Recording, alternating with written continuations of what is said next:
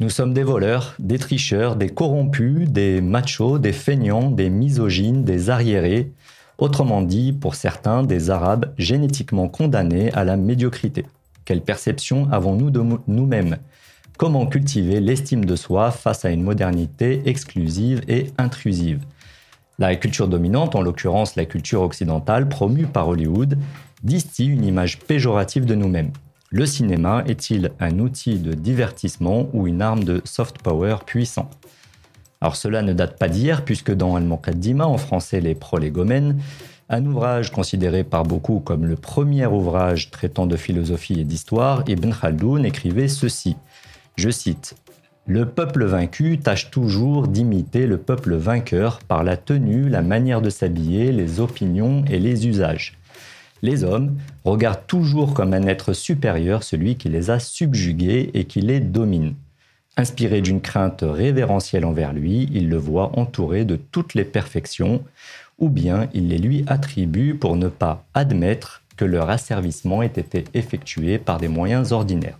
Cette analyse sociologique datant du XIVe siècle semble encore bien d'actualité. Nombre de nos contemporains cultivent une admiration sans borne pour l'Occident et ce qu'il représente, et à contrario une critique, un dégoût, parfois même du mépris pour ce qui fait la spécificité de notre culture marocaine. Pour en parler, nous accueillons Mohsin Bessri. Mohsin Bessri, bonjour. Bonjour.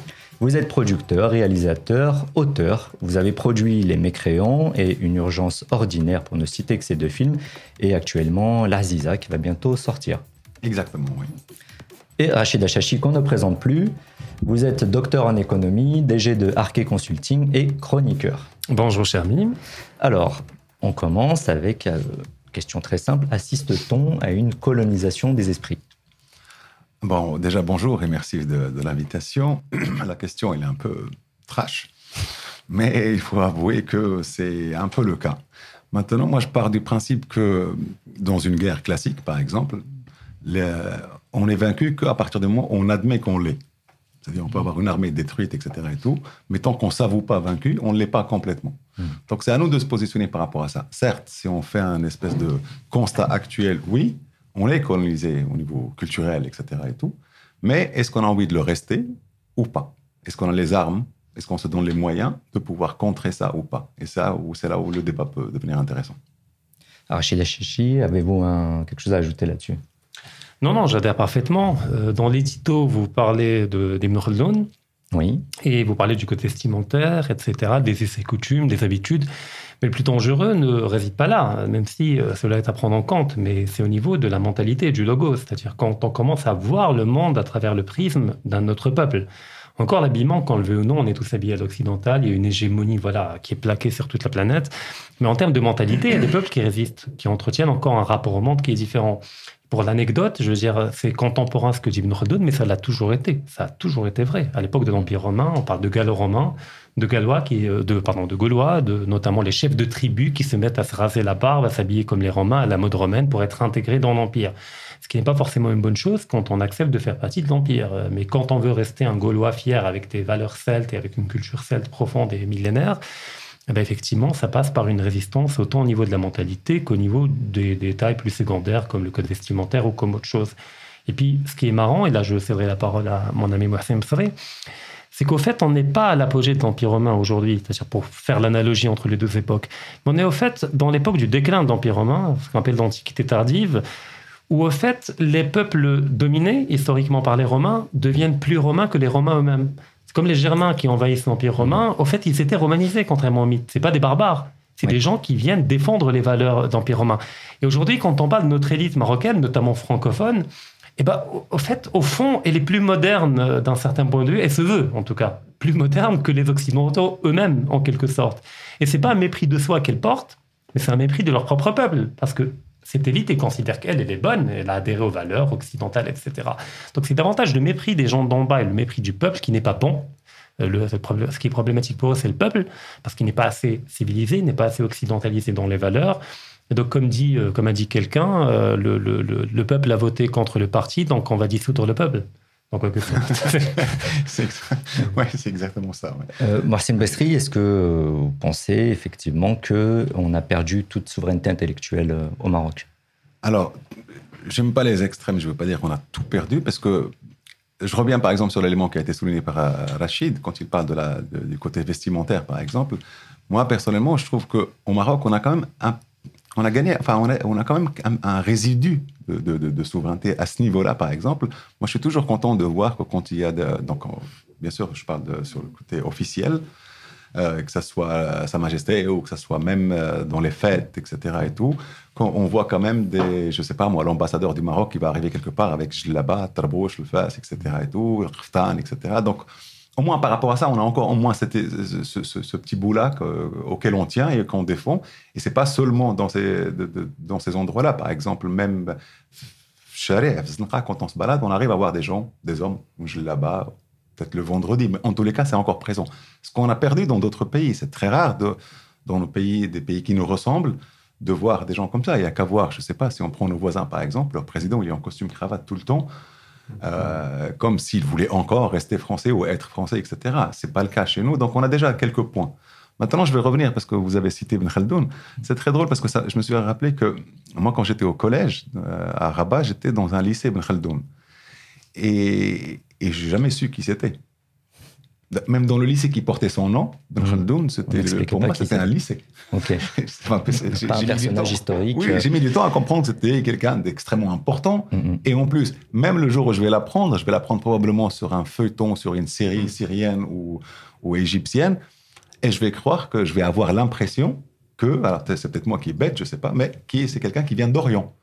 Et c'est beaucoup plus tard que je vais me rendre compte que, en fait, Ben Khaldoun, c'est plutôt un, mec du, de, notre région, du Maghreb, qui était entre la Tunisie, l'Algérie, le Maroc, l'Andalousie et tout ça. Mhm. Donc, je, je, me le suis, entre guillemets, approprié que beaucoup plus tard, Or, j'aurais trouvé ça chouette d'avoir, je sais pas moi, des dessins animés qui simplifient la pensée de Khaldoun quand on était petit, euh, des muqaddimas simplifiés à mhm. l'école, par exemple, quand on, a, on était à l'école publique et qu'on apprenait ce genre de choses. Ce qui s'applique sur Khaldoun s'applique sur toute la pensée arabe, musulmane, amazir, pas toute notre histoire. Mhm. Donc, quelque part, on a cédé notre souveraineté. Et donc, on ne peut pas tellement vouloir aux autres euh, d'avoir pris la place. Hollywood, l'Occident, avec sa culture et tout, il a pris sa place. Si je reviens par exemple à notre élite, si quelqu'un il a été formé euh, à l'école primaire, je ne sais pas les noms, mais euh, enfin on s'entend, s'il a fini ses études de, lycée à Descartes ou à l'IOT, etc. et tout, donc cette femme ou cet homme a grandi dans un paradigme totalement occidental. Il ne peut avoir un regard sur nous autre que celui d'un Français. Et encore, le Français, lorsqu'il vient jusqu'au Maroc, il vient avec une certaine curiosité, de découverte et tout. L'autre, il pense connaître cette, cette, culture, donc il la méprise encore plus vite et plus facilement. Et puis d'autant que c'est un point de vue biaisé. Et c'est un point de vue totalement biaisé. Pour ceux qui ont étudié en Europe, on voit bien dans les livres d'histoire que la manière dont on raconte l'histoire euh, arabe ou islamique n'a rien à voir avec la réalité. Totalement. Et, et on peut, à la limite, je pourrais même pas leur en vouloir, parce que vous savez, moi par exemple, quand j'ai quitté le Maroc la première fois, j'avais 23 ans, j'avais jamais voyagé avant à l'extérieur du Maroc. Donc je découvrais ce monde et tout bêtement, tout naïvement, je croyais vraiment que c'était des gens qui correspondaient aux valeurs qu'ils défendaient, soi-disant, et que nous, en tout cas, l'impression qu'ils nous donnaient ici. Moi, je pensais que Le Monde était un journal qui disait la vérité tout le temps. Et que nous, on avait des journaux qui montaient, mais pas eux. D'accord, donc une idéalisation finalement. Oui, parce que j'ai grandi là-dedans, parce que ça a été dit comme des vérités. Et, en fait, je vais découvrir que l'Européen moyen n'est pas du tout plus intelligent que le Marocain moyen, mais en le confrontant live, en étant vraiment Galsma, et c'est là où j'étais là, mais en fait, euh, on nous a raconté quoi exactement? Donc, il y a leur propagande quelque part, et puis, étant donné que nous, on avait un vide autour, bah, on l'a prise telle qu'elle et on l'a bouffée et on l'a consommée. Et les rares personnes, donc nos élites, lorsqu'ils parlent, bah, je retrouvais le même message que qui viennent d'Occident, donc ça ne pouvait que confirmer ça. Mhm. Et c'est ça qui a créé, ce, voilà, qui, qui, a biaisé un peu la vision qu'on a par rapport à ça. Heureusement, maintenant, avec Internet, etc., on est en train de tous découvrir que la France est une vieille puissance qui est en train de descendre gentiment et qu'il va falloir à un moment donné, euh, voilà, euh, prendre nos distances avec ce pays. En tous les cas, réajuster un peu certaines choses avec, avec ce genre de... Finalement, derrière tout ça, il y a des êtres humains et que l'humain est un peu pareil partout. Voilà. Et euh, puis, il y a surtout une histoire qui explique, qui explique beaucoup de choses. Je veux dire, De Gaulle, par exemple, disait lorsqu'il lorsqu'il nous a accordé, quand je dis nous, je parle de tout le Maghreb et de tous les pays africains, l'indépendance, c'est que ces gens doivent parler français parce que celui qui parle français, consomme français. Mhm. Et ça explique pourquoi on s'est ramassé des voitures Renault et, Peugeot, etc. Et tout pendant tout, en tout cas, jusqu'à il n'y a pas très longtemps, c'était eux qui avaient, la, qui avaient le monopole du marché, sachant que c'est que quand, je sais pas, vous, vous, allez en Allemagne par exemple, avoir une voiture française, c'est presque une insulte, c'est un gag. Aux États-Unis, c'est une blague. J'en profite là pour rebondir là-dessus euh, sur les fondements anthropologiques euh, des peuples. Rachid Achachi, est-ce que euh, on peut repenser sa culture justement? Bah, le mot est adéquat, repenser, parce qu'un peuple qui est confronté au choc de la modernité occidentale, d'ailleurs on peut dire modernité tout court, parce que modernité occidentale est un pléonasme, une tautologie, parce qu'elle ne peut être qu'occidentale, mmh. c'est la thèse que je défends, eh ben, il y a différents moyens de réagir. Euh, il y a le premier, celui d'une forme de passivité enthousiaste, en partant de l'idée que oui, voilà, on est arriéré, la modernité est venue à nous, certes brutalement, mais on peut se l'approprier. Donc développer notre modernité, c'est une thèse défendue par certains, entre guillemets, penseurs marocains, j'y adhère pas du tout, parce que ça veut dire qu'ils ne comprennent pas ce que veut dire la modernité. Et donc cet enthousiasme BA eh ben, donne lieu à une forme graduelle de mépris de soi, mais au sens de son peuple. Parce qu'effectivement, on juge qu'il y a trop d'entraves à cette modernité-là. Preuve en est, c'est qu'on est en modernisation depuis l'indépendance. Je veux dire, soit on s'est trompé de chemin, soit il y a un problème dans la définition du paradigme. C'est comme la démocratisation, comme tous ces concepts-là, transition, machin truc, ça n'a pas de fin parce que c'est pas notre horizon. Et donc l'idée d'avoir pris l'horizon de la modernité occidentale et de l'avoir greffé sur notre réalité anthropologique en se l'appropriant comme notre horizon, et eh ben on l'atteindra jamais. Parce que ce qu'on perçoit comme étant des obstacles, en fait, effectivement, c'est nos constantes anthropologiques, c'est notre fondement, notre enracinement. Mais là non plus, il ne faut pas tomber dans le piège euh, de la, de la dimension réactionnaire. C'est-à-dire, pour rejeter la modernité, en fait, on va restaurer le passé. Parce que le passé, c'était génial, et on portait des jets là-bas, effectivement, on marchait à deux. Et donc, le, passé est génial, et on peut même remonter jusque dans un mythe un peu religieux ou politico-religieux, aux compagnons du prophète, qui serait un peu l'horizon indépassable auquel il faut revenir. Or, le problème, c'est que l'histoire ne repasse pas les plats. Mmh. Et on ne peut pas restaurer euh, au risque de tomber dans une caricature. Toute restauration euh, de l'histoire donne lieu à une caricature. Par contre, ce qu'on peut faire, c'est d'abord identifier nos constantes anthropologiques, notre être au monde, notre valeur au monde, quel est le prisme qui fait que l'on, que l'on établit tel ou tel rapport avec la mort, avec la vie, avec la naissance, avec la vieillesse, avec, qui est propre à chaque culture, à chaque civilisation, mmh. et de tenter de le rendre contemporain et pas moderne, c'est-à-dire effectivement de le réinventer. Donc le but n'est pas de restaurer une tradition marocaine qui aurait été idyllique et parfaite, mais le but est de réinventer notre tradition de manière contemporaine en actant les changements irréversibles qui ont eu lieu autant au niveau des mentalités des gens qu'au niveau du système politique, qu'au niveau du système économique. Il y a des choses auxquelles on ne peut pas échapper. Je veux dire, il y a une hégémonie, hégémonie du capitalisme. Bah, tonton, euh... Hégémonie de la culture peut-être, puisque pour les francophones en tout cas, lorsqu'on veut s'intéresser à la culture euh, marocaine, pour en parler que celle-là, on va passer, on va lire Bernard Lugan, on va lire Gaston Viette, c'est toujours par le prisme occidental. Mais parce que le problème, c'est que on a hérité euh, d'une lecture euh, maghrébine de notre histoire et de notre identité qui n'avait pas forcément, à part Khaldun et quelques-uns, qui n'avait pas forcément le souci de l'exactitude et de l'esprit critique, mm. mais qui était plutôt dans une approche apologétique où effectivement il fallait justifier l'ordre établi, politique, politico-religieux, en puisant dans le religieux des éléments qui vont enjoliver un roman civilisationnel, pour ne pas dire national, car il n'y avait pas de nation à l'époque. Euh, et puis, on a été projeté dans une modernité critique avec des Français, effectivement, majoritairement, mais il y a également des orientalistes allemands et d'autres, qui vont écrire notre histoire, mais euh, ils vont l'écrire comme des légistes. C'est-à-dire qu'ils vont disséquer un cadavre, avec effectivement, en démystifiant, en cassant le mythe, en cassant la magie, par un désenchantement de l'histoire. Et en fait, on a le choix entre ces deux-là. Et donc, peut-être qu'il y a un champ qui, demeure ouvert pour les intellectuels marocains, de tenter de, relire notre histoire, non pas sous le prisme des écoles occidentales de déconstruction euh, et de, relativisme absolu, et non pas sous l'approche mythique apologétique, mais sous une approche qui tente tout simplement de restaurer ce qu'il y a de meilleur dans notre passé, mais effectivement d'évacuer ce qu'il y a de moins bien. Bah, parce qu'effectivement, moi, je ne fais pas partie des gens qui croient qu'avant, tout était mieux. Hmm. Avant, tout était mieux du point de vue des valeurs, fondamentales, mais tout n'était pas mieux du point de vue de leur application concrète sur le terrain et sur le réel. Donc effectivement, c'est un champ de réinvention. Notre identité est à réinventer et n'est pas inventée, parce qu'elle a déjà eu lieu sous, une forme, sous, une forme, historique contingente qui a disparu. Effectivement, il y a des résidus, je suis d'accord mm. avec Massem Frey, mais le problème, c'est que le prix à payer des résidus, c'est que ce qui était normatif et relevé du quotidien est devenu euh, rituel et l'occasion voilà, d'une de, d'une forme de, de mémoire euh, une fois par an, les frères, voilà, il faut acheter les vêtements de les frères, etc. En, parlant de réinventer, donc euh, Marcine Bestri, est-ce qu'on peut réinventer la culture marocaine avec l'outil du cinéma, de l'image? Alors là, on s'attaque à un gros, gros morceau.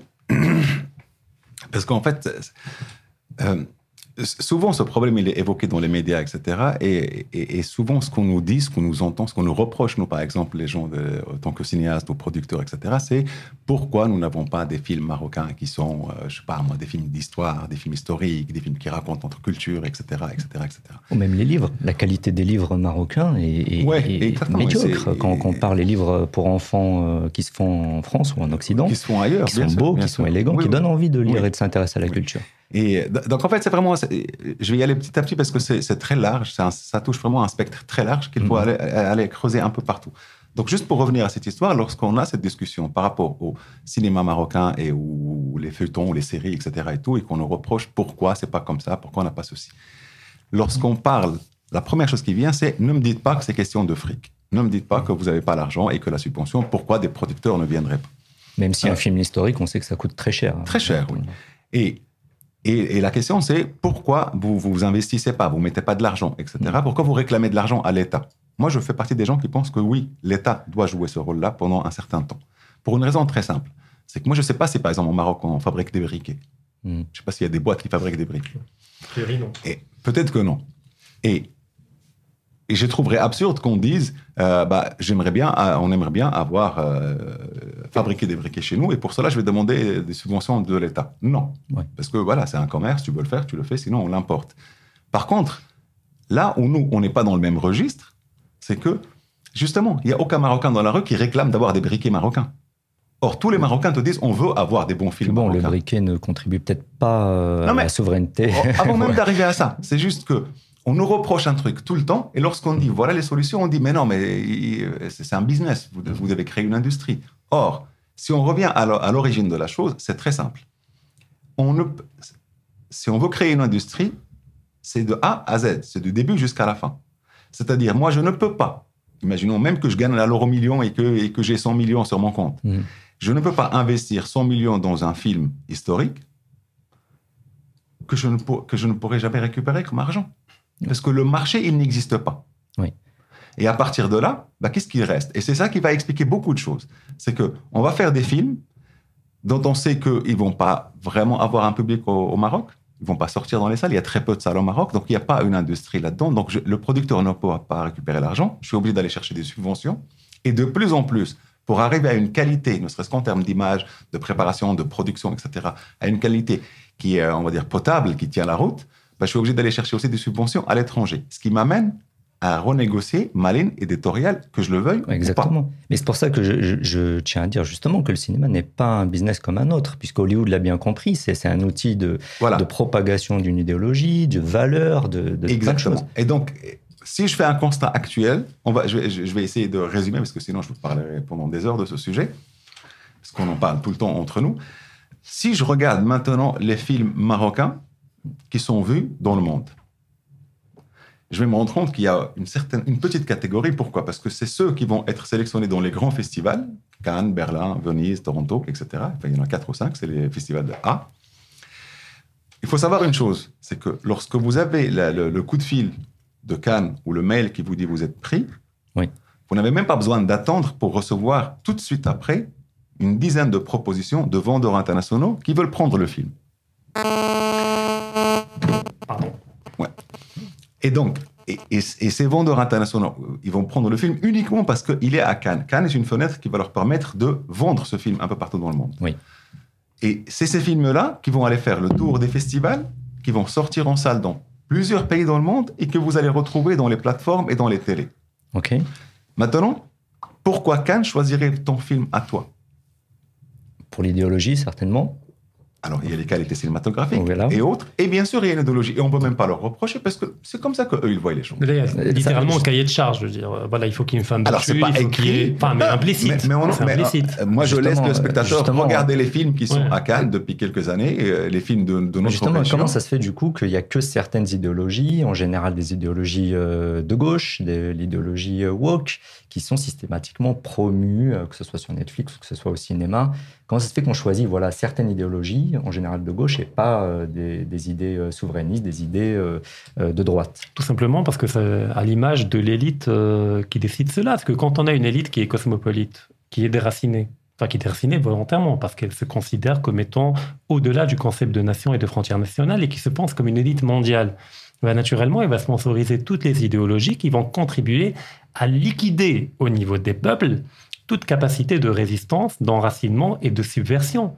Et quoi de mieux que la gauche qui permet effectivement, dans une dynamique de déconstruction permanente, de déconstruire les identités collectives? Ça commence par déconstruire le roman national en disant que non, votre histoire n'est pas que jolie, vous avez commis des, crimes, l'esclavage, blablabla. On, on, on réactive tout ce qui est négatif pour casser en vous cette idée que j'appartiens à quelque chose qui me dépasse. On déconstruit les croyances collectives les religions en disant voilà c'est des mythes euh, etc pour enfants bah, vous êtes mature maintenant vous devez être athée vous devez être anti-religieux etc la famille aujourd'hui même le genre c'est-à-dire même homme vous doutez est-ce qu'effectivement je suis homme peut-être que j'ai mal choisi quand j'étais on petit. est d'accord qu'en fait, c'est pas juste du divertissement, non c'est pas juste un business, n'empêche il y a pas l'autre. vraiment un projet euh, Ah oui, mais seulement l'un n'empêche pas l'autre. Enfin, des- du pain et des jeux, c'est vieux comme le monde. Je veux Mm. dire, à chaque fois, utiliser le divertissement comme moyen d'atrophier la conscience collective euh, ou de la liquider, euh, c'est le projet aujourd'hui de l'élite mondiale, principalement occidentale, qui cherche à liquider au sein de son propre peuple, avant même de faire l'hégémonie sur les autres peuples. C'est-à-dire, nous, on parle quand on souffre d'une hégémonie occidentale. Mais je veux dire que le- les peuples européens et américains, mais européens davantage, souffrent les premiers de cette hégémonie-là, cosmopolite, de déracinement, etc. Parce que c'est les premiers à avoir vu leur religion déconstruite, l'Église catholique, etc. C'est les premiers qui ont subi le joug des tyrannies révolutionnaires avec la terreur, avec etc. C'est les premiers qui ont perdu la famille. Ouais, on Nous, nous on est en train de 68. résister pour ne pas la perdre, mais ils l'ont perdu bien avant. Oui. Dire, les premières victimes de la Donc, modernité. on a une guerre de retard en fait, parce Oui. que ce qui se jouait en mai 68, on a l'impression aujourd'hui au Maroc, ça se joue aujourd'hui. Bah, seulement nous, on a la version accélérée. C'est un peu un peu WinZip ou WinRAR. C'est-à-dire, on, on a tout pris. On, on prend tout dans la gueule, pardonnez-moi l'expression. On prend la modernité, la postmodernité, enfin toutes les dérives en même temps. Euh, eux, ils l'ont pris graduellement sur trois siècles, quatre siècles de déconstruction. Donc, ils ont eu le temps de l'intégrer, de l'acter dans leur mentalité. Et puis, très rapidement, si vous permettez, j'aimerais juste revenir, parce que tout à l'heure, j'ai parlé dans le général avec les concepts. Maintenant, pour aller au concret, euh, premièrement, je pars du postulat que toutes les valeurs sont universelles. Il n'y a pas une culture qui n'a pas développé euh, la valeur de la pudeur, euh, la valeur de l'amour, la valeur, enfin la haine, même la haine, elle peut être sublimée. Mais chaque culture la décline, l'exprime à sa manière, c'est ce qui va fonder son identité. Je prends un exemple marocain, parce qu'on parlait de cinéma. Moi, je défends effectivement l'idée de cinéma euh, historique avec de grands films, de grandes productions qui permettent, qui permettent de flatter un peu et de nourrir ce patriotisme, cet enracinement. Mais on peut faire beaucoup de choses avec très peu de budget, tout en défendant l'identité, sans recourir à l'histoire, je même contemporaine. Et là, je vais prendre une valeur telle qu'elle est déclinée du point de vue marocain. La pudeur, par exemple, la faim. La faim au Maroc n'est pas une valeur uniquement sexuelle ou en rapport avec le corps qu'il faut cacher telle partie ou telle partie. Parce que chaque culture considère qu'une partie est érotique du corps, d'autres considèrent que non. Voilà, les Ouais. Japonais, ça va être les pieds qu'il faut cacher. Voilà. Mais chez nous, c'est un concept transcendant, c'est-à-dire qui englobe toute la totalité de l'être. C'est-à-dire même manger, il y a une pudeur dans la manière de manger. On ne mange pas dans, dans la rue parce que peut-être il y a quelqu'un qui a, qui a faim, qui passe à côté, qui... Oui, il y a trop de- de dignité. l'odeur du plat, il faut partager avec lui. Voilà, exactement. Donc la pudeur est un concept transcendant Mm. et qui d'ailleurs on ne- qu'on ne peut pas enfermer dans la dimension sexuelle. C'est-à-dire même une femme peut être habillée de manière entre guillemets légère, mais avoir un regard pudique. Mm. Et une femme peut être habillée dans un voile intégral, on ne voit que les yeux, mais un regard vicieux. Mm. Et même pour l'homme, je veux dire, la pudeur n'est pas un- quelque chose à enfermer même chez la femme, la fat même chez l'homme. Donc déjà, voilà, on a une valeur qui est exprimée de manière marocaine, peut-être maghrébine, on peut élargir, mais en l'occurrence, on parle du Maroc, et qui pourrait être transposée dans le cinéma à travers un film qui peut tourné dans une, dans une chambre, dans une maison. Je veux dire, juste à travers des personnages, des dialogues dans un café, l'amitié, la pudeur dans l'amitié, la pudeur dans l'amour, la pudeur avec les parents, comment cela est bouleversé par la modernité. Et on a un film qui est intégralement articulé autour d'une manière marocaine d'extérioriser, d'exprimer, de vivre au quotidien une valeur qui Mhm. peut se perdre sans que l'on s'en rende compte et que peut-être une manière de la restaurer effectivement par le cinéma. Et là, en attendant d'avoir les budgets, effectivement, que le privé investisse, qu'il y ait un marché, qu'il y ait une demande, déjà commencer par ça pour être intéressant. Il y a déjà des films il y a qui des font ça. exemples. En France, il y a le dîner de con qui est, voilà, Oui. qui est un huis clos, euh, qui montre très bien une partie de la, de la mentalité. De la... Mais le problème, euh, moi, on en parlera mieux que moi, je vais laisser de la parole tout de suite, c'est que quand on parle des principaux festivals euh, de cinéma à l'étranger, il y a des Marocains qui font des films autour d'un certain nombre de valeurs, mais ce ne sont pas nos valeurs, c'est la vision occidentale de ce que devraient être nos valeurs. Et donc on parle de l'homosexualité opprimée, euh, du féminisme, un, un certain nombre de choses. Mais peut-être qu'on a besoin de plus de films avec un regard marocain sur les valeurs marocaines. Du coup, on est, on est perdu effectivement dans tout ça et euh, ça peut peut-être expliquer, moi c'est une baisserie, pourquoi une certaine élite euh, marocaine est dans l'auto-flagellation permanente, voire la haine euh, de soi. Alors moi, je vais, je vais quand même encore détailler un peu, parce que ce processus-là, justement, cette, cette cuisine interne, elle est méconnue par le grand public. Et en fait, tant qu'on n'a pas compris ça, on ne comprend pas ce qu'il y a, pourquoi on est dans cette situation. Donc je disais, par exemple, les deux ou trois films marocains dans l'année qui vont faire le- les grands festivals. Oui. En fait, non seulement il y aura ces trois qui vont, voir les grands- qui vont être dans les grands festivals, mais on n'entendra parler que de ces trois-là. Pourquoi? Parce qu'on n'a pas un marché local. Pour prendre un- deux exemples qui marchent, si vous regardez le cinéma iranien, on entend souvent parler, dans tous les grands festivals et des cinéastes iraniens qui gagnent des grands prix, etc., l'I- l'Iran gagne à tous les coups. C'est-à-dire, les, euh, les films qu'elle considère comme étant anti-régime ou pas pudiques, ou etc., même s'ils sont toujours très pudiques et très bien faits, et très soignés, et très bien écrits, mais qui sont un peu contre le régime, gagnent des grands prix dans le monde Mm. et- et donnent une super image de l'Iran. Mais l'Iran produit énormément de films que nous, on ne voit pas, mais qui marchent à l'intérieur de l'Iran. Et là où ils sont forts, c'est qu'ils arrivent des fois même à ce que le film, si vous prenez le film de, de, Faraday, par exemple, Séparation, qui a eu l'ours à Berlin et qui a eu l'Oscar du meilleur film étranger, c'était un box-office en Iran. Ok. Vous voyez? Si je prends l'Égypte, par exemple, l'Égypte produit un grand nombre de films qui ne sortent pas des... euh, non, Des qui vont pas dans les grands festivals, Oui. mais par contre, qui, s- qui- qui sont des cartons en Égypte et dans le Moyen-Orient, qui sont vendus à toutes les chaînes arabes. Mhm. Donc, un producteur ben, euh, égyptien, lui, il se dit, moi, je m'en fous de Cannes.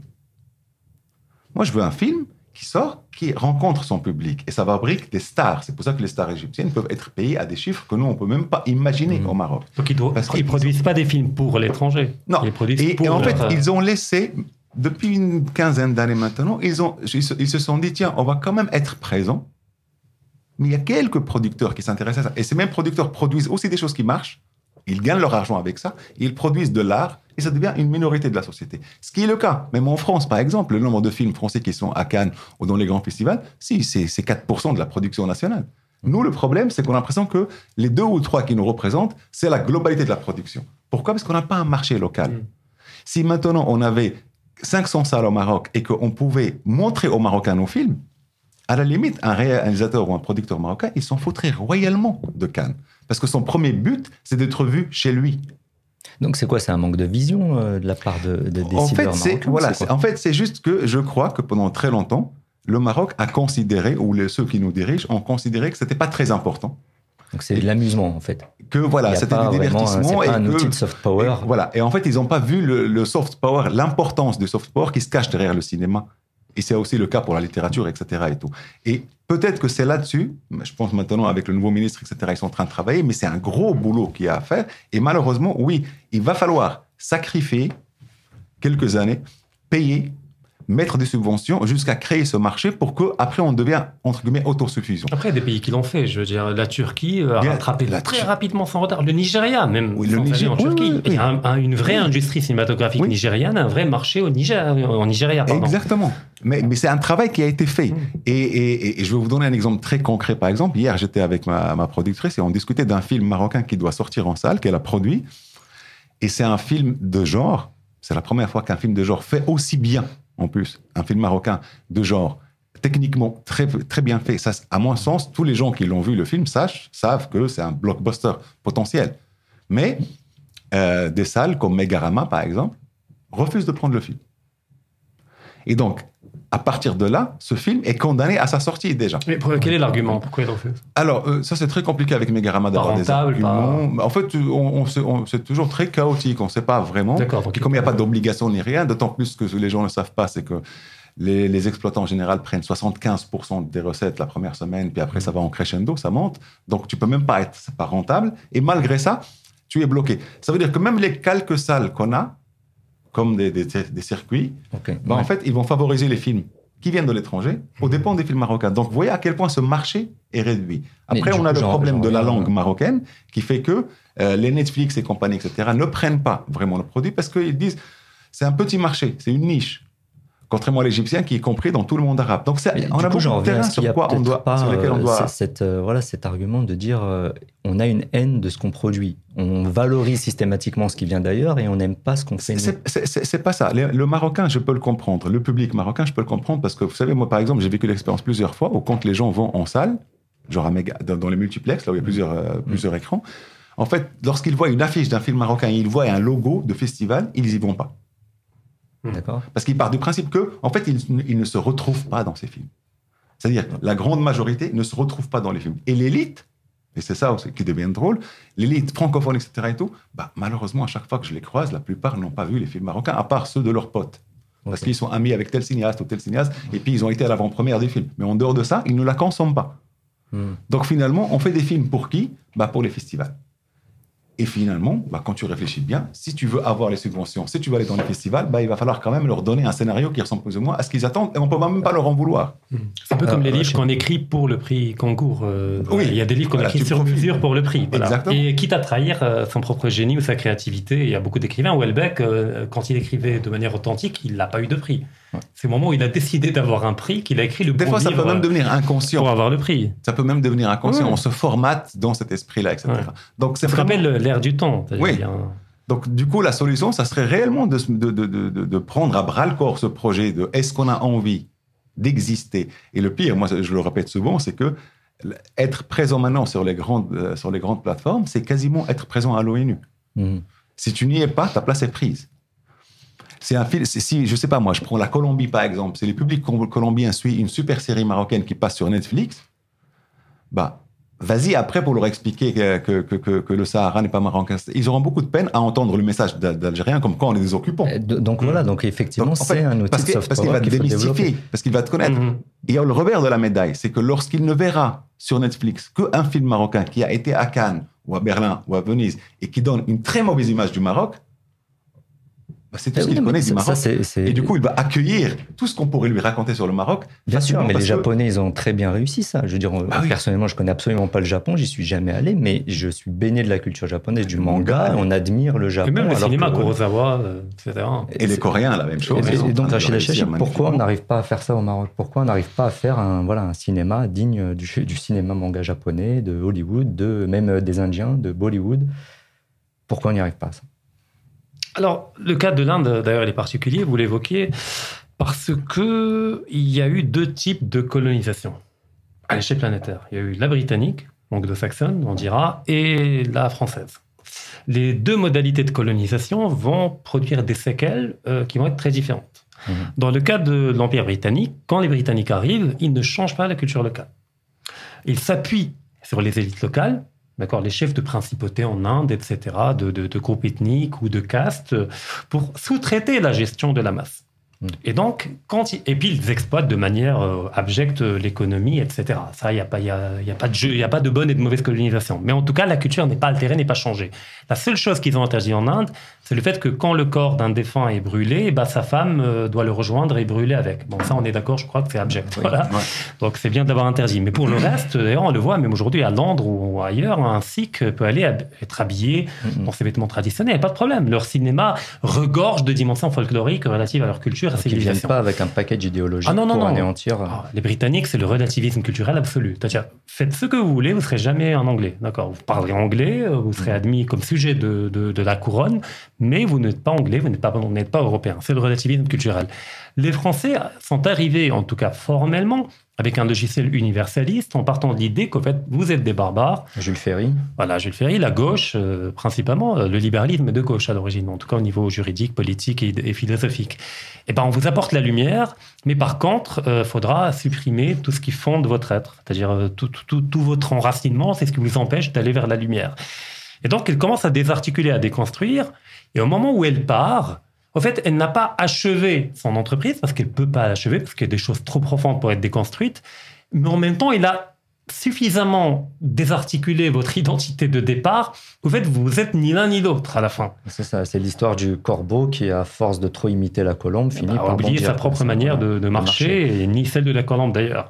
Et c'est davantage le cas des Algériens, parce que la durée de l'occupation était beaucoup plus grande, beaucoup plus violente et beaucoup plus, etc., que le cas du Maroc. Mais globalement, on a tous été touchés par cela. Et donc, quand on voit la plupart des cinémas de ce qu'on appelait à l'époque le tiers-monde ou du monde en développement, bah, vous trouvez que les modèles qui ont le plus réussi, c'est le Nigeria, on en parlait c'est les Britanniques euh, principalement, surtout la partie sud du Nigeria, là où il y a le pétrole développé chrétienne.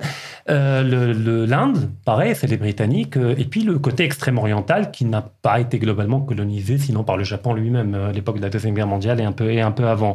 Mais par contre, voilà, tous les résidus de l'Empire colonial français, globalement, disons, plus d'obstacles d'ordre culturel et identitaire à dépasser ce viol euh, colonial euh, que des pays qui ont été maltraités sur le plan économique et militaire, mais qui ont été préservés sur le plan identitaire. Mmh. Pas déterministe, c'est-à-dire on peut le dépasser. Mais il faut déjà faire un travail sur soi. Parce qu'en attendant, on est dans un schéma trop hétéroclite pour pouvoir produire un film homogène capable de capter globalement toute la population. Parce que l'Égypte, on peut dire beaucoup de choses. Mais l'élite égyptienne et l'Égyptien de la classe moyenne, globalement, partagent beaucoup de choses que de choses qui ne les séparent, en termes de mentalité, en termes de rapport à la religion, de rapport à l'être collectif, etc. Même s'ils ont des coptes, des chrétiens, des musulmans, etc. Chez nous, il y a un vrai gap. C'est-à-dire, quand on passe du type de classe moyenne qui, globalement, voilà, il y a une barrière linguistique, celle du français historiquement, etc. Et quand, on va vers un peu le, le gars qui est au niveau de l'élite, du top management, etc., c'est il y a un fond commun. C'est pas qu'il n'y a pas un fond commun, mais il n'est pas conscientisé. Ce qui est conscientisé, c'est des différences abyssales entre, entre les deux. Et donc cette hétérogénéité, au fait, elle cache une, homogénéité profonde entre nous tous Marocains. Et c'est elle que j'invite à réinventer, c'est-à-dire en partant des valeurs qui transcendent, comme la fa, comme d'autres valeurs, etc., qui pourraient être sublimées par le cinéma et nous faire redécouvrir qu'au fait, il y a un socle commun qui unit tous les Marocains, que ni les Français ni personne n'a réussi à totalement désarticuler parce que c'est trop profondément ancré. Mm pour être arraché et, déraciné. Donc il y a des obstacles d'ordre culturel qui font qu'il y a une élite euh, voilà, qui est dans le mépris de, soi, ce qui n'est pas le cas de l'élite égyptienne, je suis désolé. Sans ultra patriotique, quand je, non. Rebondir sur ce que tu dis, parce que moi, il y a toujours quelque chose qui où, j'ai toujours été un peu jaloux. C'est quand, par exemple, je suis au festival du Caire, où je suis au Caire, en Égypte, etc., et que je suis dans le milieu un peu avec les gens du cinéma de là-bas. C'est très simple. Vous, tu vas dans une table, fais juste quels que soient les Marocains, producteurs, réalisateurs, etc. et tout, à table, on parle 97% en français. Hmm. Tu vas dans une table où il y a des réalisateurs, des producteurs égyptiens, ils sont tous parfaitement anglophones, ils parlent tous en égyptien, entre eux. Hmm. Et ça, ça m'a toujours posé problème. C'est pourquoi, chez nous, automatiquement, c'est le français qui prend le dessus dans une discussion. c'est le cas là, on est en train de parler en français. C'est-à-dire, un certain moment, il faut faire également une auto, enfin pas une autocritique, mais, un, diagnostic, un diagnostic de soi. Moi, j'ai un problème avec soi, avec moi-même, c'est que je, je, je, je, vais donner un exemple très bête et, qui me fait mal de l'avouer comme ça. Mais par exemple, quand je voulais acheter Ibn Khaldoun pour découvrir, enfin, qu'est-ce que ce monsieur a écrit, ou, ou Ibn Rushd, hmm. bah en fait, je me rends compte que je vais l'acheter en français. et, pareil, je ça n'empêche pas. ça parce que ça fait 20 ans que je lis pas en arabe, hmm. et du coup, même si je sais toujours lire l'arabe, etc., bah, en fait, j'ai pas la même concentration parce que je l'ai perdu. Et je m'en veux. Oui, mais, ça, n'empêche pas que, voilà, ça veut dire que je dis, etc., on lit en français, mais ça n'empêche pas d'avoir une haine de la culture marocaine. Au contraire, d'avoir une, une, sympathie, un Non, bien sûr, bien sûr. Mais je dis, moi, je vais même chercher même dans le détail. Dans le détail, je trouve que euh, c'est très simple. L'esprit se formate quelque part. C'est-à-dire que si je suis entouré de gens francophones et que je parle français tout le temps et que je lis que français, hmm. je vais réfléchir avec un paradigme différent. Or, un pas, pas forcément avec un paradigme français au sens culturel du terme, mais, à travers la langue. Euh, oui, voilà, du point de vue linguistique. oui, et en fait, ça, formate. Et des fois, si on avait le temps, on pourrait le faire, par exemple, prendre certains films d'ici et voir que dans, la structure, dans la fabrication, dans la, dans la scène, dans la construction de la scène, c'est un paradigme occidental c'est parlé en arabe, c'est joué par des Marocains, mais la, réflexion est, est, le narratif. oui, oui, je ne veux pas donner de scène, mais euh, mais voilà, mais on, euh, on, le ressent, et c'est ça qui fait que le public ne se reconnaît pas là-dedans. Il a l'impression que, euh, je sais pas, prenons juste un exemple très bête, et, j'en parlais hier avec des amis euh, dans une cellule d'écriture, juste comment un Marocain dit bonne nuit à sa femme et lui montre qu'il l'aime? Dans tous les feuilletons ou les films marocains, c'est fake. Hmm. euh, Moulati, il l'embrasse sur le front. Enfin, oui, on n'arrive pas vraiment à raconter comment on le vit réellement. Et du coup, qu'est-ce qu'on va faire? Ça, on va prendre le modèle francophone, enfin occidental et tout. On va dire chérie, bonne nuit. Et en fait, tout ça sonne fake pour le ah. spectateur marocain. Il se reconnaît pas là-dedans. En tout cas, la majorité des gens ne se mm. reconnaissent pas là-dedans. Mm, mm. Donc voilà. Donc il y a un vrai travail à faire, mais c'est pas, c'est pas, c'est. pour rappeler, euh, si vous permettez, le, le rôle de, enfin, faut pas en vouloir en Marocain. Je veux dire. Non, du tout. Non, non, je, ne dis pas ce que, vous, dites. Je dis tout simplement ce qu'il y a une part de responsabilité de l'élite politique marocaine après l'indépendance, effectivement on a fait pas n'importe quoi. J'ai failli dire n'importe quoi avec la langue arabe, et etc. Mais on a manipulé la dimension linguistique de telle manière à préserver une élite dans un schéma d'autoreproduction sur elle-même, en créant une barrière linguistique qui est celle du français, en arabisant à moitié au niveau de l'école publique et en créant des générations qui ne sont ni totalement arabisées ni totalement francisées, qui ne maîtrisent bien ni... ni amazir ni effectivement, alors qu'on a une élite qui elle est cohérente, c'est la mission française, puis étude à l'étranger, puis elle revient, le poste l'attend et c'est un schéma d'autoreproduction. D'où le fait qu'il y ait une haine de la langue, une haine de la langue française aujourd'hui chez une bonne partie de la population, alors que le français n'y est pour rien. C'est l'usage qui a été fait du français par une élite un usage criminel, pas l'élite en elle-même, on va pas en temps. Mais voilà, voilà et qui fait que le français est vu comme la langue qui m'empêche de gravir les échelons, de monter alors que je suis compétent, je travaille dur, etc. Pareil, mon, point de départ, c'est l'économie à la base, euh, ma discipline. Mais on enseigne l'économie qu'en français au Maroc. Complètement. Il n'y a aucune faculté qui l'enseigne en arabe. Donc après, venir faire le reproche, mais pourquoi vous parlez l'économie en français? Je comprends la personne qui émet le reproche, parce qu'elle aimerait bien comprendre. Mais en même temps, il ne faut pas se tromper de, voilà, de personne oui, quand on fait le reproche. pourquoi la fac ne l'enseigne qu'en français? Et c'est enseigné en arabe ailleurs, c'est ça le pire. Oui, en Égypte, en, anglais, en arabe, on enseigne les deux. Voilà. Et du coup, donc ça au Japon, japonais. Pour revenir au, sujet, donc comment améliorer cette perception de l'image qu'on a du Maroc et des Marocains? Et euh, que nous avons de nous-mêmes aussi Est-ce que les MRE euh, peuvent avoir un rôle là-dedans? Alors, euh, tout le monde peut avoir. Un, en fait, tout le monde doit, moi, à mon sens. Moi, j'ai un côté un peu dictateur dans l'âme, donc j'ai envie que tout le monde doit. On, doit, on, doit le faire parce qu'on a subi une colonisation il y a quelque temps il y, a, presque un siècle maintenant. Et moi, j'aimerais même qu'on fête même plus le jour de l'indépendance, parce que pour moi, c'est une parenthèse française qu'il faut oublier. On doit tourner la page et se débarrasser de la France et, et petit à petit reprendre vraiment une souveraineté. Mais c'est presque un devoir. Il faut savoir une chose, c'est que, et, je le, à chaque fois que je le vois, ça me paraît un peu, ça me, ça me titille un peu, le patriotisme est très mal vu. Pourtant, il n'y a pas plus patriotique que les Français. Et tous les francophones trouvent ça normal que si lorsque Macron... C'est assez interdit d'être patriote. Euh, oui, non, mais enfin, quand on les entend parler, la même, c'est la France, c'est le centre du monde, c'est le centre même de l'univers quand ils parlent. Mais par contre, toi, parler du Maroc comme ça, c'est un nationaliste, presque un fasciste. On, te regarde bizarrement. Et on l'a même développé que même nous-mêmes, on a presque, je sais pas comment dire, mais on n'est pas très à l'aise de montrer notre patriotisme. Euh, les Algériens, ils passent leur temps à dire vive l'Algérie, mais c'est très, c'est très rare où tu entends vive le Maroc ou qu'un Marocain, un intellectuel marocain dise à la radio, oui, en parlant du Maroc avec patriotisme. C'est comme s'il a toujours peur. En fait, c'est comme si on nous a inculqué, genre, attention, surtout, ne soyez pas nationaliste. Et on, et on crée le, le, mélange entre les deux, l'ambiguïté entre les deux. C'est comme si c'était deux notions similaires. Or, moi, quand j'entends parler les Français, mais que ça soit dans la rue, ou à la télé, ou les politiques, etc. et tout, quelle que soit leur position, la France, c'est le centre de l'univers. La France, la France, la France. Comme si nous, on n'avait pas de culture, on n'avait pas d'histoire. Moi, personnellement, j'ai rien à envier à la France. Hmm. À part le fait de son PIB et qui est probablement en grande partie dit à tout ce qu'elle a pillé et qu'elle continue à piller dans nos pays, euh, en Afrique et au Maroc, etc. Et tout. Donc, c'est juste déjà se, réapproprier ne serait-ce que le droit d'aimer son pays.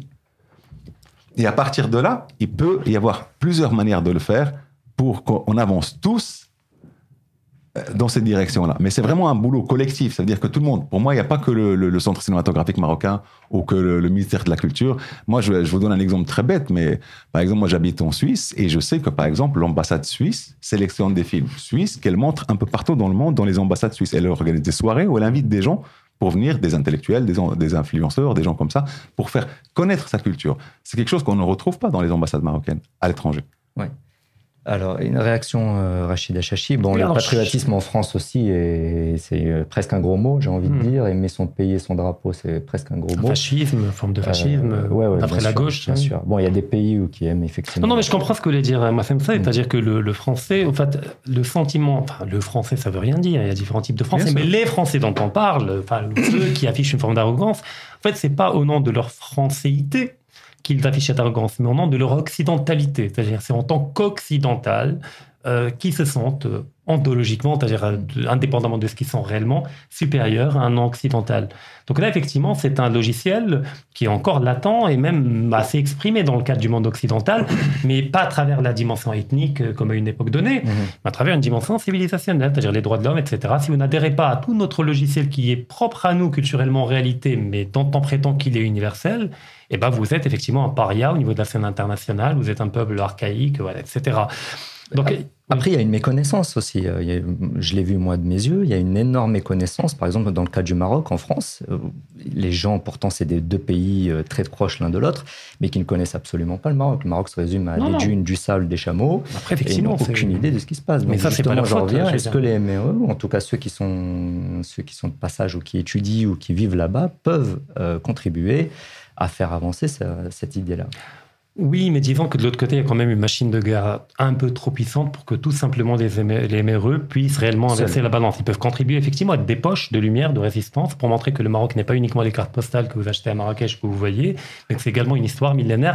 Mais par contre, là où il y a peut-être un petit désaccord, c'est qu'il ne faut pas euh, enfermer le patriotisme dans une logique de vitrine. C'est-à-dire que voilà, euh, vis-à-vis du monde, on va paraître beau, on a une histoire millénaire, des, capitales impériales, etc. Alors qu'en interne, effectivement, il y a beaucoup de citoyens qui n'ont pas les moyens de leur dignité, qui, qui sont mmh. écrasés économiquement, etc., socialement, euh, linguistiquement, et qui, au fait, euh, subissent l'injonction d'être patriotiques alors que le patriotisme ne se décrète pas. C'est quelque chose qui émerge naturellement, spontanément, dès le moment où on ressent que sa patrie en fait, non seulement nous donne naissance, c'est-à-dire pater, ça vient de la dimension paternelle dans les sociétés patrilinéaires, mais c'est également un refuge et un sanctuaire. C'est que, effectivement, je peux être persécuté partout dans la, planète, mais dès que je reviens dans ma patrie, je suis accueilli comme dans une famille, avec ma dignité, avec les moyens de la dignité, etc. Bah, sinon, on entre dans un schéma de vitrine. C'est qu'effectivement, en interne, on doit s'écraser. Par patriotisme, il ne faut pas critiquer par patriotisme, mais bah, effectivement, le, le, linge sale, on le lave, etc., bah, machin truc, etc. Mais au fait, on le lave, on le lave jamais, le linge. Voilà, il faut être tellement patriote qu'il faut pas laver le linge. Il faut la sortir dans la rue sale, je veux dire métaphoriquement. Voilà, critiquer, c'est aussi une manière de voir nos défauts et de les améliorer. Effectivement, non seulement c'est une manière, mais être patriote, c'est avant tout, avant tout, avant de plaire aux autres et de démontrer qu'on est puissant, etc., c'est d'être critique vis-à-vis de soi-même.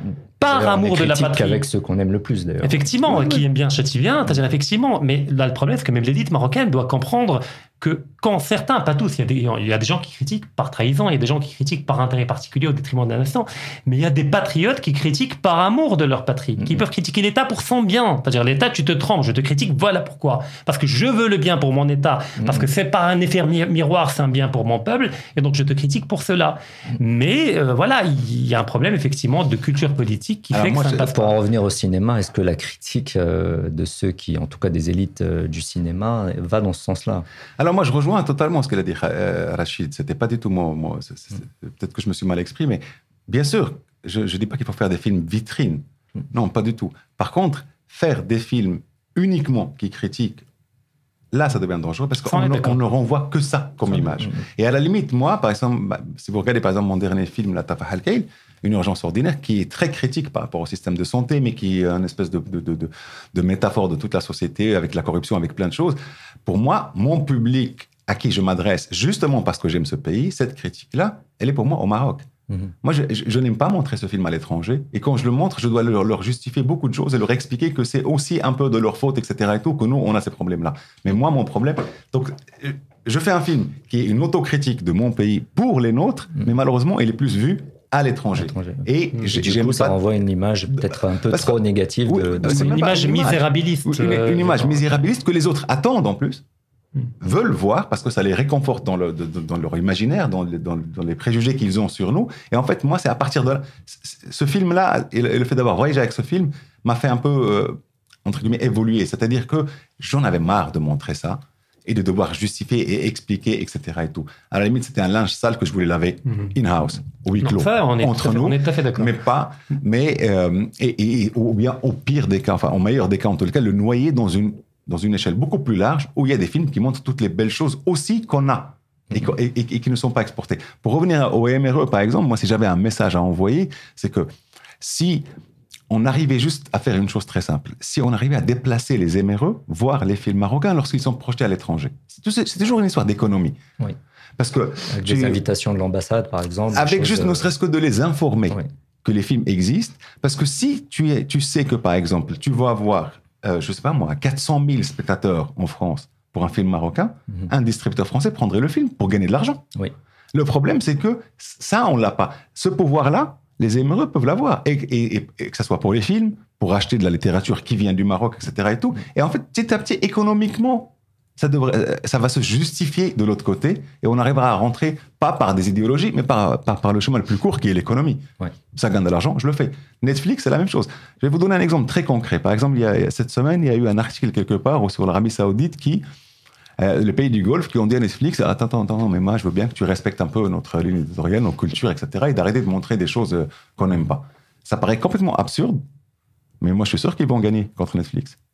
Parce que Netflix, c'est une entreprise. Et si les Saoudiens disent ça, ça veut dire qu'ils ont un nombre d'abonnés, donc ils leur ramènent de l'argent, S'ils ne sont pas d'accord, ils vont couper, mhm. ils perdent de l'argent. Je pense déjà au niveau du monde occidental, ils sont en train de perdre énormément d'abonnements. Ils ont perdu récemment des millions d'abonnés parce que les gens sont tout simplement gavés de cet LGBT, même les occidentaux eux-mêmes. Je veux dire, à un certain moment, on ne peut pas devenir ouvertement une antenne de propagande LGBT. C'est ce qui est devenu Netflix. C'est-à-dire même les dessins animés commencent à être contaminés euh, par cette dimension-là. On n'est plus au niveau des films et des séries. Et puis un dernier élément, si vous permettez, parce qu'au fait, il y a un double piège euh, suprématiste c'est que du côté occidental, on parlait, il y a des occidentaux, pas tous bien entendu, euh, qui, font l'économie euh, d'être quelque chose par eux-mêmes parce qu'ils ressentent une supériorité du fait même qu'ils font partie du monde occidental. Voilà, donc on fait partie, donc globalement, on est supérieur à tous les autres. Mais le problème, c'est que par un effet de miroir, un peu comme tous les nationalismes, de notre côté, on a également en partie adopté une rhétorique, euh, certains, là encore, c'est qu'au fait, on est sous-développé, on est arriéré, on n'a pas réellement de schéma de politique, mais on est meilleur que toute l'humanité parce qu'on est musulman. Et que ça suffit. Voilà. il suffit d'être musulman, l'islam, vous le trouvez dans les commentaires, etc. Ah, c'est un peu comme, euh, vous m'avez déjà dit, le, coq euh, voilà, qui danse les pieds dans la mer. Voilà. C'est, voilà, c'est, je veux dire, il suffit pas d'être musulman. C'est peut-être un point de départ, bon, on peut être chrétien, on peut être ce qu'on veut, mais je veux dire, quoi que l'on soit, c'est-à-dire musulman, mm. ben, il faut également la mise en acte, la, la pratique concrète et pragmatique des enseignements, du rapport au monde à la science, à savoir la découverte, etc. Donc en fait, c'est, euh, je voulais ramener à l'idée que pour réinventer notre identité, il ne faut surtout pas tomber dans le piège de la nostalgie et des lamentations. Le mmh. voilà, c'est-à-dire les ruines, on va pleurer les ruines. Oh, comme on était grand, comme on était. À la limite, ce que font certains peuples qui se réinventent, comme le monde turc, etc., comme le monde russe, comme le monde chinois, euh, euh, japonais, c'est qu'au fait, on a eu une Andalousie qui est davantage un concept qu'une réalité forme d'image d'épinal, voilà, qui était parfaite. Pourquoi pas? Moi, je suis pas contre les mythes. Pour moi, les mythes sont structurants. Ils peuvent fonder un imaginaire. Mais au lieu de parler de l'Andalousie aujourd'hui, pourquoi ne pas parler de néo-andalousisme? Mhm. Revenir à l'histoire d'Andalousie, en déduire un rapport à l'esthétique, un rapport au beau, que la ville n'est pas qu'une ville, qu'elle est également un paradis sur terre, etc. Et de réinventer l'urbanisme aujourd'hui, dans, dans, euh, de, faire de chaque ville marocaine une Andalousie. le cinéma est une parfaite euh, porte d'entrée, oui, justement, pour on l'a, on l'a, dans, dans les, dans les vêtements, etc., dans le musique, le Ravnatel, etc. On l'a même dans les maisons, quand on va les salons marocains, oui, oui mais, mais, mais c'est toujours dans l'intime, dans une forme d'endogamie euh, culturelle, mais qui n'arrive pas à sortir, à franchir le pas de la maison et d'aller vers le, le public, vers l'espace vers le politique, vers l'esthétique, vers tout. Donc on a de la matière pour inventer un nouveau logiciel civilisationnel, une forme de néo-andalusisme ou, ou néo-maghrébisme. J'en ai parlé dans une chronique récemment dans 360. Mais effectivement, il faut réactualiser, rendre contemporain, pas des éléments historiques, mais des valeurs qui ont pris différentes formes dans l'histoire, mais qui ne changent pas et qu'on appelle des constantes anthropologiques. Je, je, partage complètement ton, point de vue à ce niveau-là. Parce qu'à chaque fois que je, que, que, je me balade et que je regarde c'est moche. C'est moche. Et je me dis surtout, mais mais le beau qu'on a su construire il y a des siècles en arrière, pourquoi il est où, maintenant Il est encore rentable en Espagne. Ouais, et il est des millions de touristes qui viennent le voir. Il est très rentable en Espagne, justement. Il est très rentable. Et, chez nous, ben, en fait, il est un peu, voilà, il est même pas entretenu. Et puis surtout, ce qu'on construit de nouveau, j'adore même dans une construction nouvelle qui a le croix, etc. Exactement. parce que ça rappelle, ça traditionnelle réinventée. et, on continue là-dedans. Mm. Euh, je vais quand même rebondir sur, sur un petit point parce que quand on disait comment on peut y arriver, il n'y a pas de miracle. Il y a des lois qu'il va falloir mettre en place. Par exemple, le- le- si, si- si on prend l'exemple turc, on peut aller chercher et s'inspirer de comment la Turquie a fait pour réellement exister. Souvent, les gens ils disent, mais faites-nous des bons films et à ce moment-là, on pourra les mettre. Ouais, et en le fait, c'est l'inverse qui se qui mord se la queue. Eh oui. En fait, c'est l'inverse qui se fait. Moi, j'aime bien donner l'exemple de la Corée parce que j'ai une anecdote qui est très drôle qui a été racontée par un réalisateur, euh, l'ancien Palme d'Or euh, coréen. Le nom, j'arrive pas à le prononcer parce que voilà, c'est coréen. Mais lui, il disait que au tout début, quand ils ont commencé, donc le cinéma coréen n'était pas de très, bonne quali- de, de- de très bonne qualité. Mais par contre, quand un cinéma projetait des films américains, les cinéastes, les réalisateurs, les producteurs de cinéma allaient mettre des serpents dans les salles de cinéma. C'est-à-dire que tu prenais le risque de te faire mordre par un, par un serpent. On mettra des souris. Ouais. L'affaire mais, mais pour dire à quel point ils ont été jusqu'à cette violence-là, c'est-à-dire, non, bah, moi, si le spectateur ne va pas voir les films américains parce qu'il a peur des serpents, bah, il ira voir les films coréens, et en allant voir les films coréens, bah, la qualité des films coréens va augmenter. Et en fait, c'est ça la logique.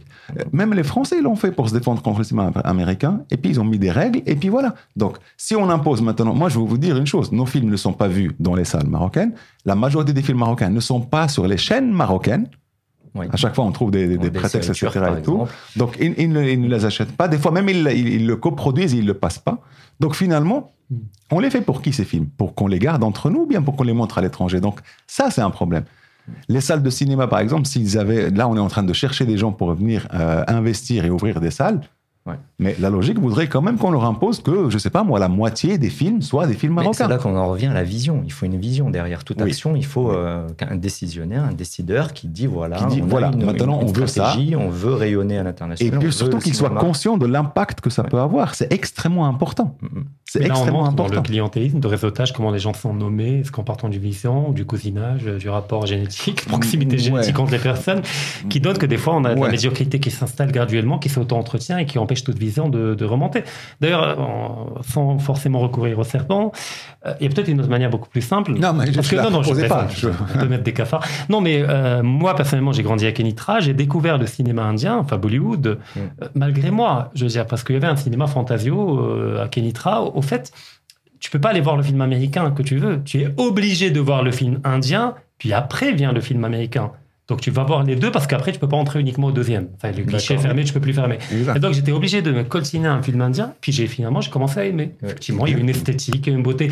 Si on faisait la même chose avec les films marocains, c'est un peu peut-être dégradant au début de forcer les gens à voir, C'est pas grave. mais ils apprendront à, dé- à, à- à savourer, à Cela dit, déguster, on à est forcé à voir beaucoup de Mais moi, je choses vais- euh, de Ah oui, qu'on oui. n'a pas, On pas Moi, je vais plus loin. voilà. Moi, tu veux voir le blockbuster, d'abord tu vois le film marocain. Oui, mais moi je vais plus loin. Moi je dis juste qu'une fois que les films sont passés à la, à ce- ce- dans les salles de cinéma, etc. Et tout, moi je suis, j'arrête pas de, de, de, de, de- de dire cette idée-là. C'est offrons les films marocains, on les donne cadeau aux plateformes. Juste prenez-les. Après, il faut que l'État paye la différence. Je veux dire, quand même, il y a des Mais producteurs, des réalisateurs, euh, ils vont pas payer de leur poche. Ah, mais en fait, alors, alors, subventionner, alors. alors, alors, je vais vous dire une chose, Rachid. il y a des acteurs qui doivent être payés. Non, non, mais budget, je euh, parle des films qui sont déjà faits. Ah, d'accord, qui qui ont déjà été et qui dorment et qui, sont, Ouais. et qui sont visibles nulle part. Mais moi, personnellement, moi, je parle même des propres films, je suis prêt à les donner, pour ceux où j'ai le droit de le donner. Mhm.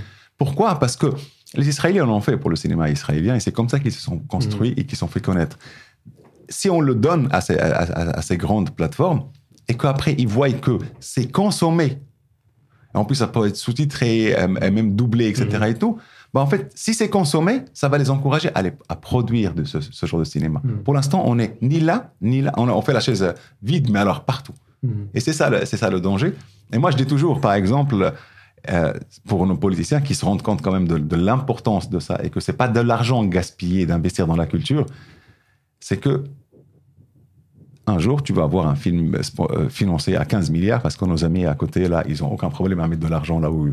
Voilà. Non, mais justement, c'est Et, et qui soit une l'argent propagande énorme et qui tourne dans le monde entier et après on se retrouve à courir derrière. Les, les États-Unis ont colonisé l'Europe, et ils l'ont colonisé euh, pas spécialement par les armes, même s'il y a eu la Seconde Guerre mondiale, mais ils l'ont colonisé avec Hollywood, avec le chewing-gum, avec, euh, avec Bien, euh, James oui. Dean, avec Elvis, avec bien tout ça. sûr. C'est- c'est- Et le Japon, c'est le reconstruire American Way of. Life, le rêve américain, le... Et les Japonais ont reconstruit leur image grâce justement au manga. etc. Tout ça, ça a été décidé d'une manière politique, le Exactement. manga- les, les mangas. Mm, mm. C'est pas un truc qui, qui, qui est venu de nulle part. Ça a été accident, décidé. Oui, ça a été décidé. C'est qu'après la deuxième guerre, vu la réputation du Japon, il va falloir. Et puis par faire quoi? Bah, Allons vers, les, vers la jeunesse, vers les enfants.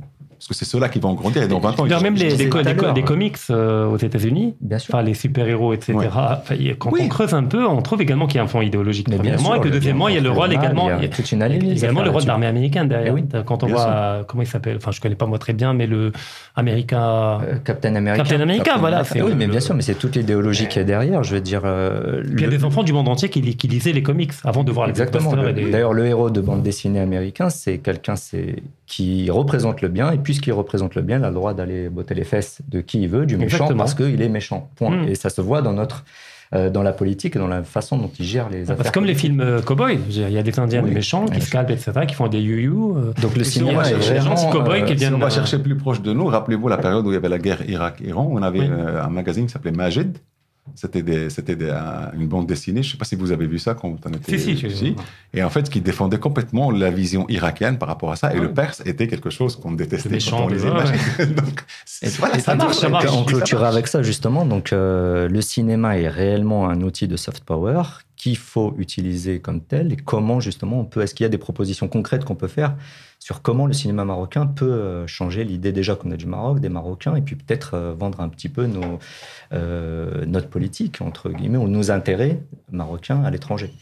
Alors, je- pense que c'est, ça mériterait presque une émission à elle toute seule pour essayer de voir vraiment toutes les solutions Mm. possibles. Mais disons déjà que réaliser le fait que euh, l'importance et l'impact que ça peut avoir implique d'investir plus d'argent dans le cinéma, dans la fabrication des films, partir du principe que un film marocain doit être bien produit. Et, et- et j'insiste là-dessus parce que, comme je disais tout à l'heure, si on a, pour faire de la qualité, il faut de l'argent. Le cinéma, il n'y a pas de miracle. Mm. Il y a une règle très simple à Hollywood qui te dit il y a trois points. Il y a cheap, good, fast. You can have two of the tree, but you can never have the tree. C'est-à-dire, si tu veux good et fast, c'est cher. Oui, Si tu veux good et fa... Tu vois, à chaque fois que tu prends deux, le, le troisième, il est- Donc, on n'a pas le choix. À partir du moment où tu essaies de faire un film et que tu veux faire une- un film de bonne qualité et que tu as 3 millions de la part de CCM, bah, t'es mal barré parce qu'il va falloir aller chercher de l'argent ailleurs. Ce qui veut dire que tu vas perdre soit en termes de qualité, soit en termes de ligne édi- éditoriale. Après, on peut aussi impliquer les régions. C'est-à-dire, moi, par exemple, vous me donnez 5 millions de dirhams pour aller faire un film. Mon scénario, il dit Casa, c'est le cinéma, je peux tricher, je peux le tourner à Rabat, à Meknès, à Fès, etc. Les- partout dans le monde, les régions donnent de l'argent pour ramener cet investissement. Parce que cet argent, c'est pas le réalisateur qui le met dans la poche. C'est de l'argent et qui est utilisé. Ça, ça génère des emplois un peu par, dans l'endroit où il est. Les régions peuvent rentrer. Bien sûr, les télés, et bien sûr, on a besoin d'un marché local de salles pour que ces films soient vus. Si je fais un film pour le public marocain, je n'ai plus besoin d'aller chercher de l'argent ailleurs ni de céder à ce niveau-là. Et donc, c'est vraiment un, accom- un- un- un accompagnement pour créer ça. Après, on peut utiliser nos relations diplomatiques, etc. et tout pour que nos films se vendent aussi à l'étranger, soient montrés à l'étranger. Et pour cela, il y a plein de lobbying à faire, il y a plein de choses à faire. Mais bon, c'est une longue discussion. Est-ce qu'il y a du lobbying à faire, Rachid Achachi, pour clôturer? Très rapidement, parce qu'on n'a pas beaucoup de temps, mais je dirais que le point de départ de tout ça, avant d'aller chercher l'argent, avant d'aller voir les réalisateurs, avant de voir l'écriture puis la production du film, il y a la question de la doctrine. À partir de quelle doctrine va-t-on penser tout cela? Et la doctrine se définit par rapport à un certain nombre d'objectifs stratégiques. Premièrement, premier objectif, est quelles sont les valeurs qu'on veut défendre et par rapport auxquelles on est intransigeant? Premièrement, quelles sont les valeurs sur lesquelles on est plus flexible parce qu'on accepte de les changer graduellement au niveau législatif, Donc la vision, toujours. Voilà la vision. Quels sont les objectifs au niveau géopolitique? Euh, La question du Sahara marocain, Mhm. numéro un. Numéro deux, un rayonnement au niveau de l'Afrique de l'Ouest. Enfin, je dis n'importe quoi, mais je- je- il faut énumérer des objectifs, Oui. les hiérarchiser. Et une fois qu'on a la cartographie des objectifs qui s'inscrivent dans une cohérence globale qu'on appelle une doctrine, on peut effectivement aller chercher les moyens. Comme disait De Gaulle, l'intendance suivra. Ben, effectivement, d'abord la vision, puis on va chercher les moyens. Et comme on a une hiérarchisation, on peut commencer par les premiers, puis passer au deuxième, et graduellement. Et là, on peut produire quelque chose. Quand on voit les Turcs, euh, effectivement, c'est une doctrine. C'est vraiment de patriotisme turc qui est cohérent avec leur vision géopolitique de la région, de, de rapport à leurs voisins, et qui également trouve un reflet au niveau du cinéma, où effectivement, on a d'un côté les films historiques qui permettent de, de restaurer cet néo-ottomanisme. On parlait de néo-andalusisme qui reste à Ouais. inventer. Eux, ils ont le néo-ottomanisme. Mais également la, la Turquie européenne développée avec de, de- de- une modernité, pas une modernité, mais une modernisation de l'appareil productif turc, la mode, etc., l'amour. euh, Donc un peu tous les contrastes, pour ne pas dire contradictions de la Turquie, se retrouvent au niveau du cinéma, mais dans une cohérence globale. Parce qu'à la fin, on se dit, en fait, je suis fier d'être turc. Parce que je peux être ça et ça. Je peux être l'héritier d'un héritage impérial, etc. Mais je peux effectivement tomber amoureux, voilà, Être, euh, euh, voilà. voilà, produire de la mode, être autre chose, de l'industrie, autre chose. Je peux être les deux. En fait, je suis bien partout où je vais. Je vais en Europe, je suis fier d'être turc. D'accord Je vais en Asie, je suis fier d'être turc. Donc, au Maroc, déjà, la question, qu'est-ce qui permettrait à un Marocain d'être fier d'être marocain? À part, voilà, à part l'histoire, je dirais. Même l'histoire, encore, il faut la retravailler. Moi, je pense que ce soft power, il faut le commencer dans les manuels scolaires. Oui. Avant même d'aller voir à l'étranger. on parlait de l'enfance, effectivement. Et puis par la suite, le cinéma peut s'inscrire dans la- cette vision globale et effectivement euh, répondre à des cahiers de charges euh, avec une, une flexibilité. Parce que je pars d'idée que voilà, on fait pas des films, on parle pas de films de propagande. Non, on parle de films où il faut Oui, laisser sûr. une marge pour le- la créativité, voire le génie des réalisateurs et des producteurs. Mais il faut également que ces producteurs euh, œuvrent euh, dans le but de, de matérialiser à travers leurs films telle valeur qu'ils aimeraient défendre et qui s'inscrit dans la doctrine et telle euh, période historique dont ils voudraient montrer la, la beauté, la splendeur et, pas la grandeur. juste euh, un petit- un de petit soi truc que je ou, rajouterais, euh, C'est etc.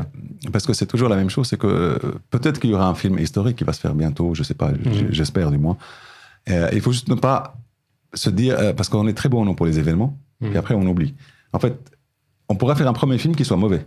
Mais ça ne veut pas dire qu'il faut arrêter là. Parce que c'est toujours ça l'erreur. C'est que, voilà, mais il y a un film, il a eu 3 millions de dollars, etc. Et tout, finalement, il est mauvais. Puis il y a Oui. des, blo- des blo- blockbusters qui sont mauvais. Oui, oui, oui, bien Ça sûr. arrive. Donc, donc, en fait, c'est un apprentissage. Il va falloir vraiment insister, insister, insister. Si on regarde les films historiques euh, qui, ont- qui sont faits en France, il y en a tous, tous les ans, il y en a un ou deux qui, ont bon, qui sont bons et trois Ouais. ou quatre qui sont mauvais.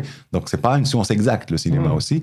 Et ne pas se dire, voilà, bah, on a misé là-dedans, finalement, ça marche pas. Le Marocain ne sait pas faire. En fait, Mhm. non. C'est juste, voilà, faut prendre les bonnes personnes, faut prendre le travail et aussi accepter que on n'y arrivera pas du premier coup, mais qu'il va falloir insister, faire et Mhm. refaire et refaire. C'est la quantité Mais- qui nous donnera la qualité. Et puis chaque réalisateur et producteur, ou me corrigez si je me trompe, apprend des erreurs de l'autre. Mais Et complètement, Donc effectivement, oui. ils forment des synergies Exactement, qui fait des siens et des- de l'autre, etc. Et on Mais évolue on, tous. on a les moyens, franchement, au Maroc, de, de faire ça. Parce que, par exemple, le cas des États-Unis, ils ont l'armée américaine qui finance des films. C'est des milliards qui mettent, euh, qui mettent en budget. Le, Maroc. Non, mais la, question, côté, je pense que. Mohsin répondra mieux que moi, mais je pense que oui, on n'est pas obligé d'avoir 100 millions de dollars pour faire un film euh, de qualité. Il faut de l'argent, mais il y a un seuil critique à dépasser, bien entendu, parce que la règle des trois qu'avait évoqué Mohsin est vraie.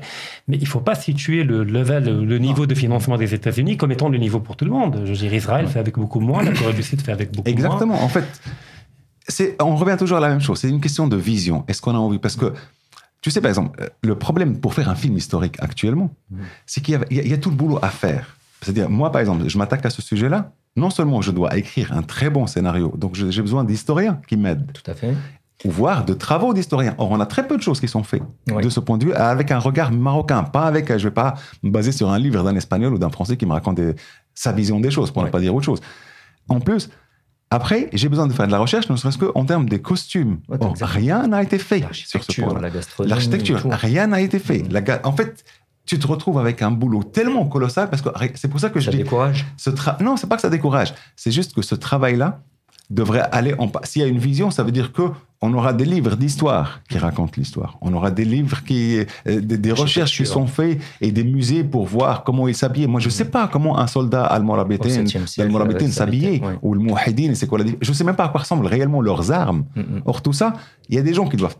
Tu vois, Faire le ça doit travail être en amont dans- pour être utilisé. Avoir, pour que, en fait, finalement, quand le cinéma il arrive, il n'a pas à réinventer la roue. Il y a déjà plein de choses qui sont faites, etc. C'est pour ça que je dis, il n'y a pas que le cinéma, il y a aussi la littérature, les romans, l'histoire. En fait, tout ça peut travailler ensemble parce qu'on y arrive. à- L'archéologie, l'archéologie au Maroc, par exemple, il y a un boulot monstrueux qui doit être fait et qui doit être investi et qu'on arrête d'aller chercher les missions françaises ou italiennes ou, ou américaines qui viennent chercher ce qu'ils veulent voir dans notre Mhm. sol.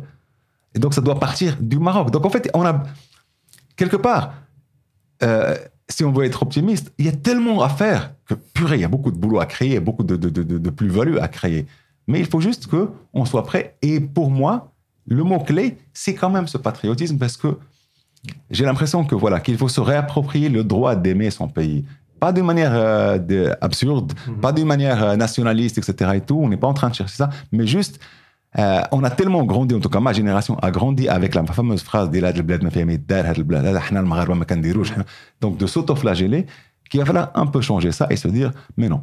Et pour, pour pouvoir avoir ce patriotisme, bah oui, il faut connaître son histoire, donc il faut qu'elle soit enseignée, donc il faut qu'on ait cette image de nous-mêmes, qu'on se regarde vraiment dans le miroir en se disant, on n'est pas parfait, mais on n'est pas les plus nuls. Mhm. Rachid Achachi, une euh, réaction bah, C'est toujours une joie d'échanger avec euh, notre ami Moissem Fré, donc euh, je me réjouis, c'est tout ce que j'ai à dire. En fait, globalement, on est d'accord sur le fond. oui. Après, les détails, les modalités, effectivement, peuvent être discutés et, collectivement. Et d'ailleurs, le but n'est pas d'avoir une vision dictée d'en haut, enfin révélée par Dieu, mais, mais de, la faire émerger par des synergies, par des complémentarités, par des suggestions de part et d'autre qui pourraient donner une cohérence globale. Donc je parle d'idée qu'il n'est jamais trop tard pour enclencher ces dynamiques-là. Des pays l'ont fait et l'ont prouvé, qu'empiriquement on peut le faire en 20 ans, 30 ans, si on s'en donne les moyens, d'autant plus qu'on a beaucoup de talents au Maroc, euh, des actrices, des acteurs, des producteurs, des réalisateurs, des scénaristes, des... on a des historiens, on a... en fait on a tout. tout. Mais il manque la vision qui, connecte le tout et puis qui va aller chercher les fonds. Parce que le financement, c'est pas que l'État. Parce que dès qu'un marché commence à émerger, à se mettre en place, c'est le privé qui peut impliquer. Il y a les bailleurs de fonds, il y a les banques qui peuvent financer, il y a beaucoup de choses. Donc il y a un effet d'entraînement qui fait que, voilà, il y a un commencement, euh, il faut oser, il n'y a que l'État qui peut d'abord investir dans un marché non rentable pour créer les conditions de rentabilité de ce marché à moyen et à long terme. J'y crois, enfin j'y crois théoriquement, je ne sais pas si on va le faire dans un horizon de moyen court terme, mais je ne perds pas espoir. Mais en attendant, on peut faire du software autrement, en attendant qu'il y ait une vision au niveau cinématographique. Mais heureusement qu'on a des gens comme Assem et d'autres qui la défendent. Des talents. D'ailleurs, je rappelle donc euh, votre euh, dernier film, L'Aziza. Qui, va sortir, oui, ce mois-ci. Je n'ai pas encore la date exacte, mais il va sortir ce, ce mois-ci. Il va sortir au Maroc. Au Maroc, oui. Donc on peut aller le voir et j'invite les auditeurs à aller le voir. Euh, une petite dernière réaction pour clôturer? Bah, juste, euh, encore une fois, comme, je dis, comme disait Rachid, c'est toujours un plaisir d'écouter Rachid et de débattre avec lui et avec toi. Et puis, j'espère qu'on aura l'occasion de se revoir et d'en parler et qu'il y aurait justement, parce que comme, comme disait Rachid, ça, ça c'est pas une personne qui va donner ça. Mm. C'est vraiment des rencontres et, voilà, euh, des patriotes qui ont envie de changer les choses. Moi, je, suis un peu idéaliste. Moi, j'ai l'impression que même si, euh, par rapport au MRE, par exemple, mm. des fois, je me dis, s'il y avait un fonds qui sortait de nulle part au Maroc pour construire, je sais pas moi, le TGV Casa Dakhla, j'ai l'impression qu'il y a plein d'éméreux qui seraient partants ah à, verser de l'argent juste pour que ça soit fait. Mm. Et en fait, et ça, ça pourrait nous enlever, si je fais le parallèle avec le cinéma par exemple, que le Maroc subisse des pressions ailleurs pour aller chercher de l'argent pour financer ce genre de projet. Mm-hmm. Parce que oui, euh, le Masséla al en fait, on peut faire des Masséla al chaque année, je crois. Mm-hmm. Parce que le Marocain, et je le vois, moi, mes enfants, ils sont à moitié croates. étranger. On a un amour quand même du pays même si c'est atrophié. Mais, oui, Même... mais moi, pour l'anecdote, je disais, euh, mes enfants sont, sont, à moitié croates, ils parlent croate, mais pas le marocain, malheureusement, parce que j'avais pas des dessins animés en arabe pour leur apprendre, donc ça m'a pas aidé pour apprendre le marocain. Mais quand il y a eu le tirage au sort et qu'il y avait Maroc-Croatie en Coupe du Monde, bah, leur mère était très déçue de voir que pour les garçons, c'était une évidence qu'ils étaient pour le Maroc. Donc voilà. Malgré Modric. Malgré Modric, malgré tout, ils disaient à, ma, à leur propre mère, on va vous défoncer. Donc, donc voilà, moi je crois à ça. Je suis un peu idéaliste, mais je crois vraiment qu'il y a ça et que et j'invite l'État à, prendre conscience que les Marocains du, monde entier sont prêts même à donner de l'argent. il y a un substrat, il faut une vision. Voilà, nous terminons sur ces mots. Merci à tous de nous avoir suivis. N'oubliez pas de vous abonner à la chaîne, de nous suivre sur les différents réseaux Spotify, YouTube, Facebook et à très bientôt pour une nouvelle émission. Merci Morcine Bessri, merci, merci Rachid Achachi, à très bientôt. À très bientôt.